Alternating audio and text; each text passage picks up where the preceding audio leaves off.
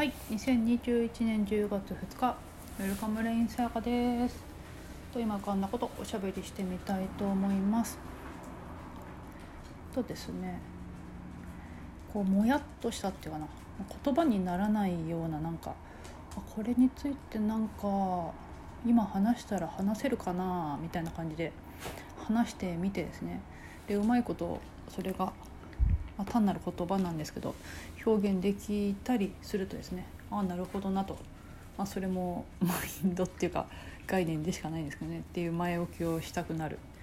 この非二元あるあるなんですけど。ってところでですね昨日あの瞑想っていうのはなんかするとかしないとかしているとかじゃなくてそれってその自分がするしないではなくてずっとあるんだよねみたいな話しててですね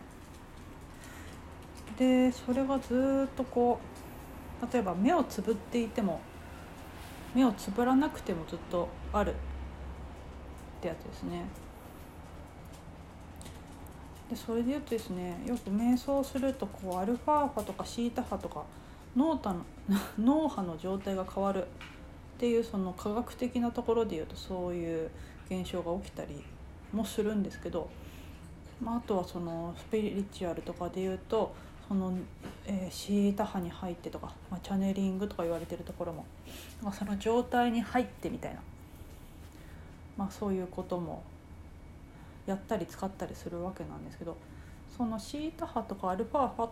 アルファ波っていうのは状態ですよね。だから怒ってるとか泣いてると同じ状態ですね。でその状態が起きるのはそれはどこで起きてるのかっていうやつですね。そんな話も前回か前々回したんですけど。まあその状態はいろいろあるんですよね。苦しい時もあれば楽しい時もあってと同じよ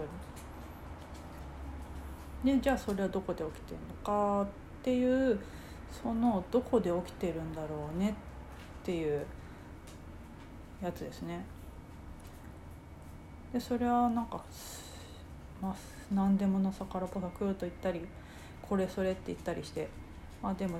絶対それって言葉では表現できないそれだからこれだとかいう話ですねになったり表現したりするんですけどえ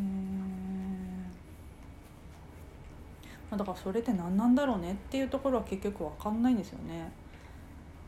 まあそれについていろんな名前をつける。まあ自分じゃなくてそれが私なんだよとか、まあ、そんな風にこう区別をしてっていうかな。比較してっていうか比べてっていうかなんかなんかそんな風にしないとえこれとそれっていう風に例え話をしないとこう、まあ、理解できないというかマインドってなんかそんな風になっていてっていうかな、まあ、そんなところですね。うんとなので瞑想とか、まあ、チャネリングとかもそうなんですけどその状態に入るっていうことっていうのはそれって状態なんですよね。でそれはえっ、ー、と何て言うのかなそれじゃないわけじゃないんですけどそれがそれなわけじゃなくってそれがそれならこれもこれっていう話なんですねだからシータ波もそれだしベータ波もそれだしっていうっていうよりかはそのベータとかシータとかアルファ波っていうことが起きているのはどこだろうねっていう話を多分ずっとしているんですよね。まあ、私もそんな風な話をしてますしあとそういう話本質の話とかっていうのは結局そういう話をずっとしているですよね。その状態っていう夢の話ではなくてってその夢はどこで起きてんだろうねだしでもしですね、えー、私が悟りましたってなりますよね、まあ、本当にそれはある意味なんつうのかな。変な表現ですけど本当に悟ったとかいう状態が私じゃなくてもいいんですけど誰かに起きたと。してでそれが本当に本当に本当であってもあの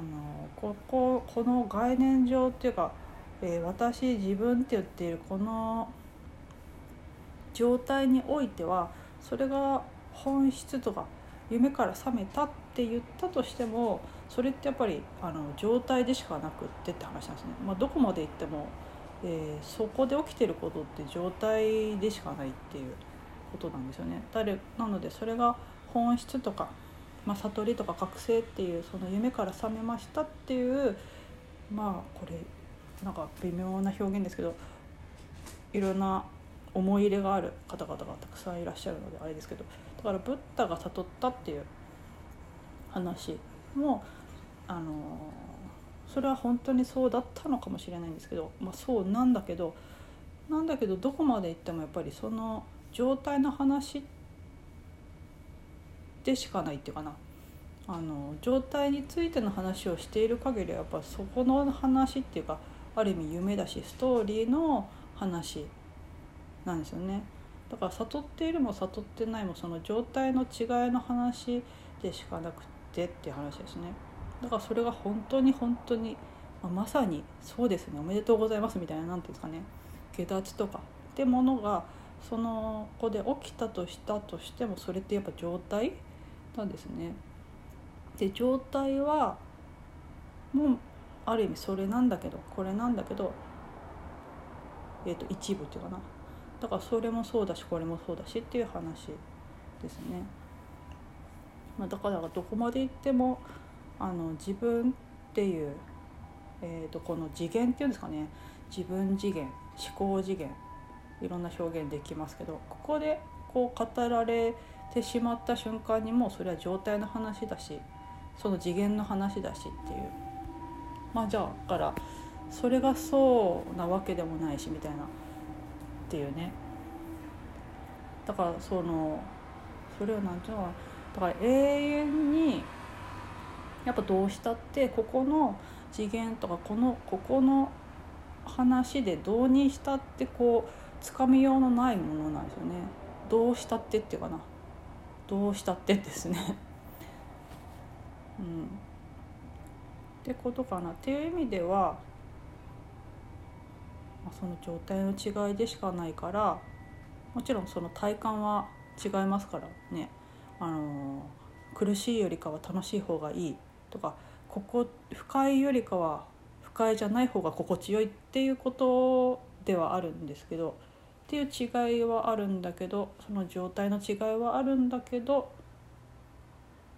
その状態はどこで起きてんだろうねっていうところの話でうんと。ですね。なんですね。もうだからこもうどうやってもなんだろう。だからそこら辺をえー、っと正確にとかうまく表現するとかその時代に合わせてとかまたはその誰かと話しているならその相手に響くような表現がもしできたとしてもやっぱりそれ以上ではないとかそれ以上でもそれ以下でもないってことですよね。なのでこういうふうになんかうまいことなんか表現できたとかなんか一句書けたぞみたいなこの風景をうまいこと俳句に収められましたっていうそういう面白さとか、えー、とお互いに「あそれそれねそれ分かる分かる」っていうふうにこう共感とか共有できた喜びとかっていうのはあったりするんですけどねっていう話ですね。なのだけどどこまで行っても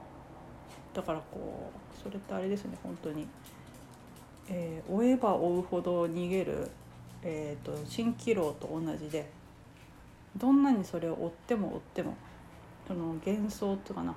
蜃気楼みたいな蝶々が飛んでいてその蝶々をどうにか自分のこの内側に収めようっていうふうにしてもですね自分がこう追うってことによって同時にそれがこう離れていくってここの距離感は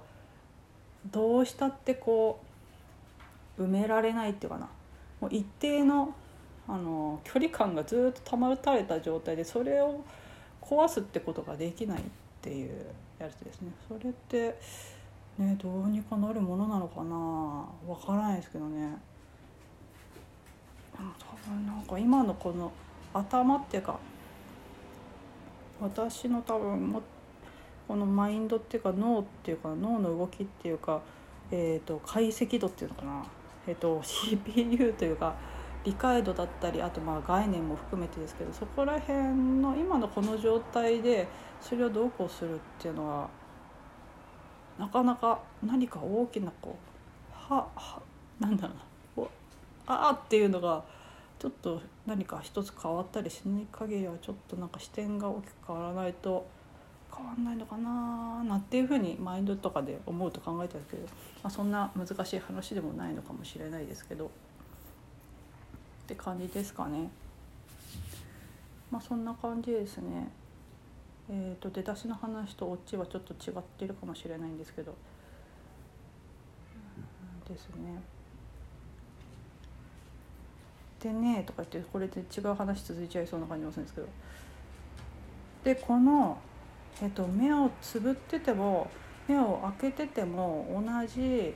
ー、それこれっていうのがこうあるねって知覚できている時もあるんですけど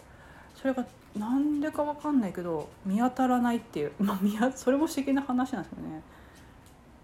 なんだろうなないなって感じがする時もあって、まあ、そういう時って多分こうその概念とか自分っていうところにがっつりはまっちゃってる時なのか、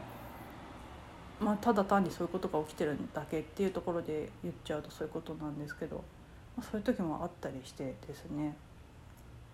かといえばですねまあ、何の集中力もなしにですねそれがずっとこうあるよねっていう時もあればですねだからそこのなんかメカニズムっていうかななんでそれが起きたり起きなかったりとかっていうのはもうちょっとよく分かんないっていうのはやっぱなんだろうな自分でコントロールできるものではないっていうのは全部が全部そうなわけなんですけど。まあ、その状態の変化かな、まあ、ある意味それも状態の変化かな。雨が降ったり天気の時もあればっていう時もあって。ですかね。